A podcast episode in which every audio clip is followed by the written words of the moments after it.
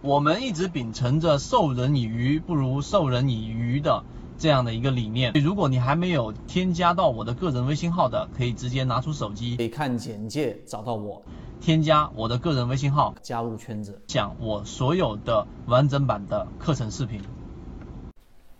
有人说在交易当中要去做呃交易模型的建立，但实际上没有什么方向，或者说我不知道最主要的几个模块是什么。那今天我们用非常短的时间给大家去讲一讲这一个模块到底你以什么作为基础，希望对大家来说有所启发，尤其是我们后面讲到的一些内容。第一个就是有些模块是非常基础的，金融市场它其实分为三种类型啊，如果你把它统称起来，基本上就三种类型。第一种就是我们所说的这一种叫做价值分析啊，它是基于格林厄姆啊、巴菲特、查理芒格他们这一类价值研究派的。啊，尤其当然后面两者，巴菲特跟芒格，他不不完全基于这一个。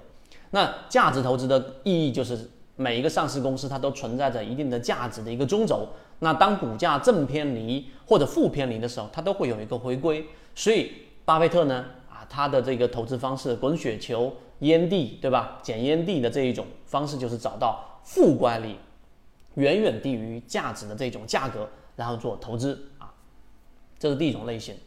第二种呢，就是我们说的这一种行为金融啊，金融行为啊这一种分析。金融行为呢，实际上就已经囊括了我们在说的技术分析。因为技术分析里面，道氏理论对吧？然后利弗摩尔他们所讲的趋势，其实有没有用？一定有用啊！为什么呢？因为它是基于背后的这一个参与者的心理的一个共识，它里面会产生分歧，里面会产生共识啊。这一个过程当中，包括。呃，这一个索罗斯的金融炼金术里面都是基于这个行为金融的，所以行为金融现在很多大学学科里面都专门在金融的这一个专业当中有一个分支出来，并且也非常热门。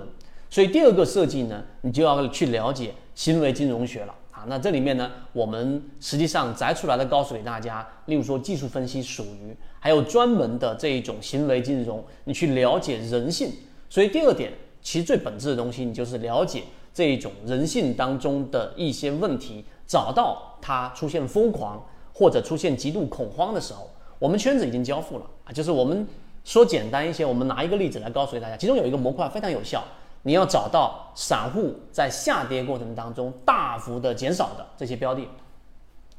这里面有两个，一个是下跌，一个是大幅减少。下跌一定找恐慌的，因为恐慌才会割肉；大幅减少意味着这种操作是非理性的。那非理性，当市场一旦存在一个缺口，在价值分析里面也是一样的，形成一个洼地，一定会有资金聪明的钱进来填充，哪怕是短期的，这里面就有套利空间。所以第二个就是行为金融学，那第三个呢就是金融系统啊，系统金融学。那实际上呢，这一个呢，一般交易者很难去接触得到，它实际上是基于所有以往历史的数据来去做啊计算机的这样的一个分析。那它。的前提是什么？它的前提是所有的历史都会重复，只是不会简单的重复这样的一个原理。于是就用大数据，用 AI，然后呢去做这样的一些统计数据，然后得出一个啊自动化交易的一个过程。所以个人交易者其实很难从中去得到什么样的辅助或者是启发，除非你是专业的交易者或者机构。所以刚才我们讲的这三个模块，实际上就是在你构筑模型当中所必不可少的。第一个就是价值分析。你要有一个价值分析系统来去了解一个上市公司到底有没有我们所说的地雷，有没有雷，是不是存在着一些财务问题，是不是存在着一些还没有爆出来的这种毁灭性的因素，以及找到它到底是不是有一个价值是存在在其中的。有很多标的实际上是处于